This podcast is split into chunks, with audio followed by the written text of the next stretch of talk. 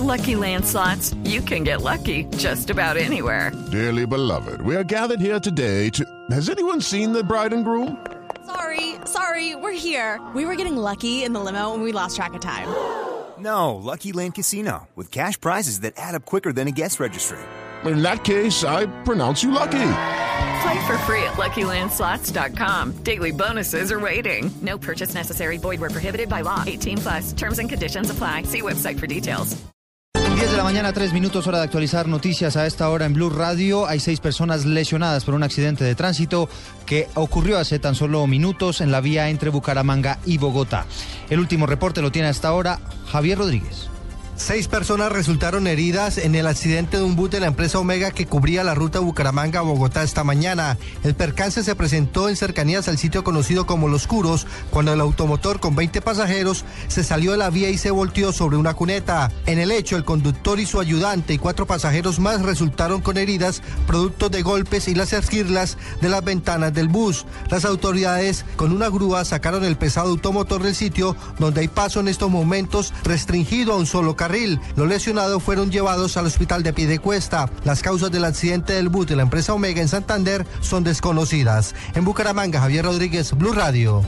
10, 4 minutos. También hay dificultades a esta hora en la vía que comunica a Honda con la capital del país por cuenta del volcamiento de un camión de Bavaria que en estos momentos bloquea totalmente la vía. Por fortuna, el hecho no dejó personas lesionadas. Vamos a cambiar de tema porque FENALCO considera que es sensata la proyección de crecimiento económico del 2.8% que fijó el Banco de la República. Detalles con Simón Salazar.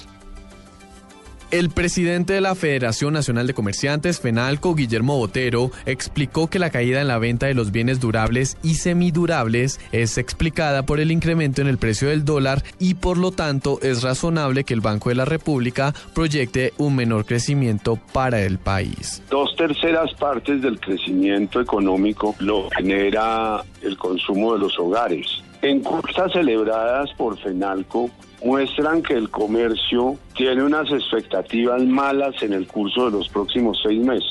Los consumidores, la confianza del, del, consumidor también ha venido disminuyendo. Por otro lado, dijo que no entiende por qué el gobierno decide aumentar el precio de la gasolina para este mes si el precio del petróleo ha bajado. Simón Salazar, Blue Radio.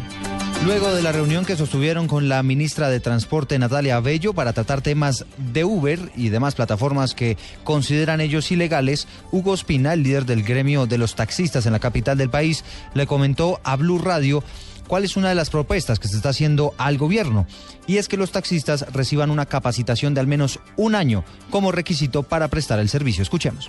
Nuestra primera propuesta es que los nuevos taxistas, para que lleguen al sector, deben de tener una capacitación previa de un año en la Universidad Nacional Abierta y a distancia, de manera presencial, y que los nuevos taxistas que estamos hoy conduciendo, vamos a durar un año, los días de pico y formándonos para prestar un excelente servicio en las mismas instituciones educativas.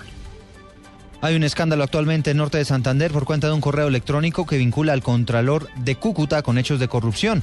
El funcionario niega que se trate de una grabación suya. Juliet Cano. El Contralor de Cúcuta, Carlos Eduardo Coronel, pidió a la Fiscalía adelantar las investigaciones para que den con él o los responsables de un audio suyo difundido en el portal web de YouTube en el que el Contralor parece extorsionar a su interlocutor. En uno de los apartes del audio se escucha 126 millones de pesos que tienen de sobrecosto. Deme la mitad de ese tema para quedar en ceros. Según Carlos Eduardo Coronel, Contralor de Cúcuta, es un montaje. Entra al full del Carlos Eduardo Coronel. Debo decir que eso es un montaje, eso es un audio editado. Alguien se tomó la tarea de tomar diferentes fragmentos de conversaciones o de declaraciones que yo haya dicho o hecho en algún momento y editaron una secuencia donde quieren hacerle ver a la gente que esa es una conversación lineal y eso no es cierto. Los sobrecostos relacionados con el audio tienen que ver con la compra de bolígrafos y útiles de oficina comprados por la Oficina de Contratación de la Alcaldía en 2013. Desde Cúcuta informó Juliet Cano, Blue Radio.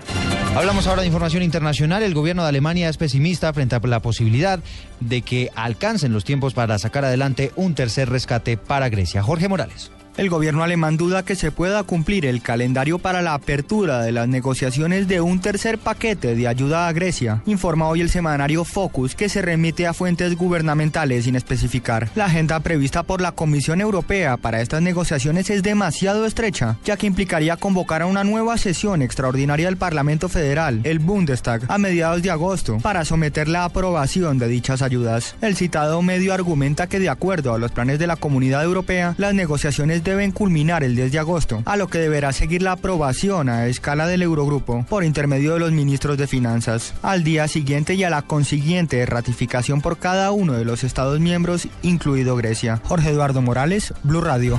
En deporte, luego de siete años, el tenista español Rafael Nadal quiere volver a conseguir el título de la ATP de Hamburgo en Alemania. Resumen deportivo hasta ahora con Jonathan Sachin. En la información deportiva, el tenista español Rafael Nadal consiguió su paso a la final del ATP 500 de Hamburgo luego de vencer al italiano Andrea Seppi por 6-1 y 6-2, mientras que la dupla colombiana Sebastián Cabal y Robert Farah esperan por su rival en la final de dobles que saldrá del duelo entre Simone Bonelli con Fabio Fognini que se miden a Jane Murray y John Pierce. Escuchemos al colombiano Sebastián Cabal. El tenis en Colombia ha cogido fuerza y esperemos que sea mucho más el nivel de confianza subió, nos veíamos para grandes cosas y bueno, ahora seguir paso a paso. Y mucha atención que en el Valle del Cauca falleció el padre del futbolista Hugo Rodallega. Se espera que Hugo llegue en las próximas horas al país procedente de Turquía para la velación de su padre que será en el municipio del Carmelo. Información que estaremos ampliando en Blue Radio. Informa Jonathan Sachin. Noticias contra reloj en Blue Radio.